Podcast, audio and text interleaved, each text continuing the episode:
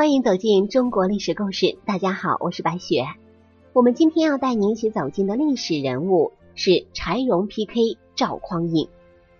周世宗柴荣是五代十国时期后周的第二任皇帝，也是在当时评价最高的一位皇帝，史称五代第一明君。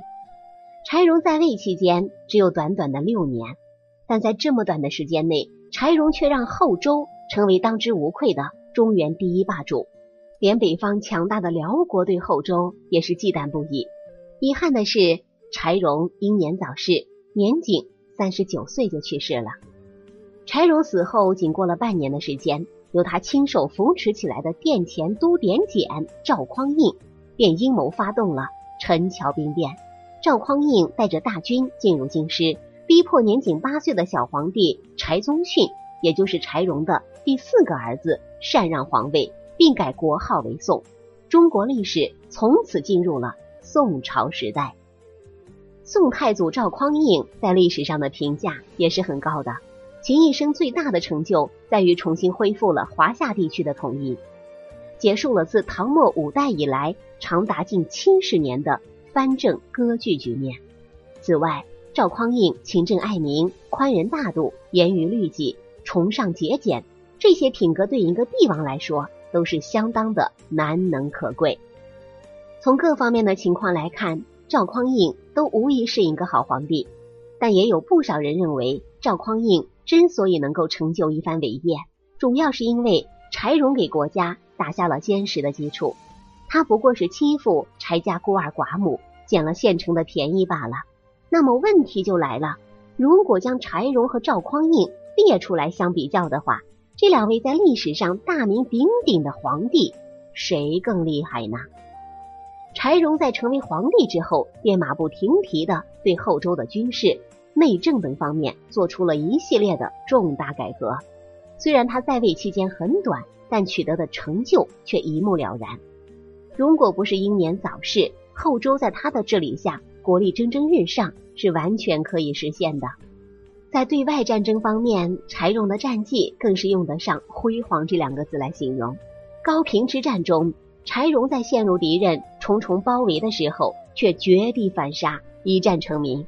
虽然他在世的时候没能完成国家的统一，但造成这个结果的唯一原因，仅仅是上天没有给他更多的时间而已。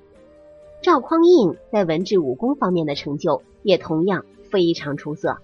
他在位期间，对宋朝的政治、经济、军事都做出了诸多的改革，革除了五代时期的许多弊政，使国家呈现出和平安定的局面。与此同时，他采取先南后北、先易后难的战略，使国家逐步走向统一。相比之下，赵匡胤取得的成就就更大了，但取得这些成就的前提是因为柴荣打好了基础，因此。光从成就方面来看，很难评判出谁更优秀，谁更厉害。那么柴荣和赵匡胤是否不分伯仲呢？也未必，因为有一件事儿，柴荣做到了一部分，赵匡胤以及他老赵家的后代子子孙孙都没有办法实现，那就是对燕云十六州的收复。公元九五九年，柴荣亲自率领后周大军。进攻被辽国长期占据的中原战略要地燕云十六州。当时后周军队兵锋所向，势如破竹，短短四十二天的时间就夺回了燕云十六州当中的瀛州、莫州、宁州以及易京关、瓦桥关、峪口关。正当后周军队准备向幽州发动进攻的时候，御驾亲征的周世宗柴荣却病倒了。后周军队被迫选择撤退，收复燕云十六州的行动宣告终止。不过，这次军事行动虽然是功亏一篑，但好歹也收复了三州三关，共十七县。在此过程中，辽军完全抵挡不住后周军队强大的攻势。如果不是柴荣突发重疾，燕云十六州很有可能就此收复了。后来的中原王朝在战略地位上。长期处于被动的局面就会因此改变。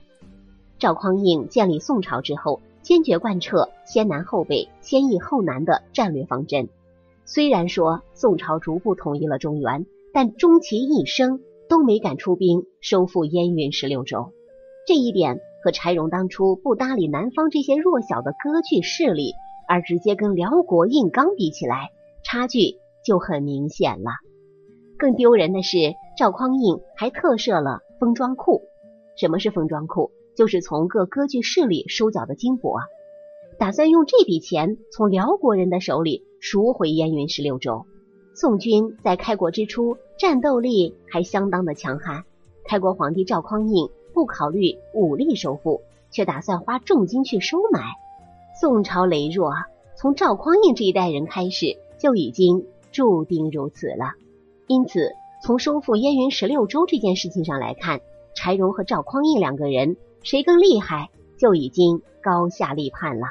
柴荣是没有条件，创造条件也要上；赵匡胤则是畏首畏尾，只擅长捏软柿子和欺负人家孤儿寡母。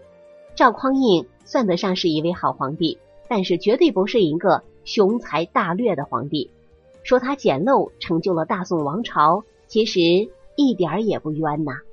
好了，朋友们，本期的历史故事到这里就结束了。感谢各位的收听，喜欢的朋友欢迎点赞转发，也欢迎您评论留言。下期我们将带您一起走进赵云离奇死亡之谜的故事。我是白雪，下期再见。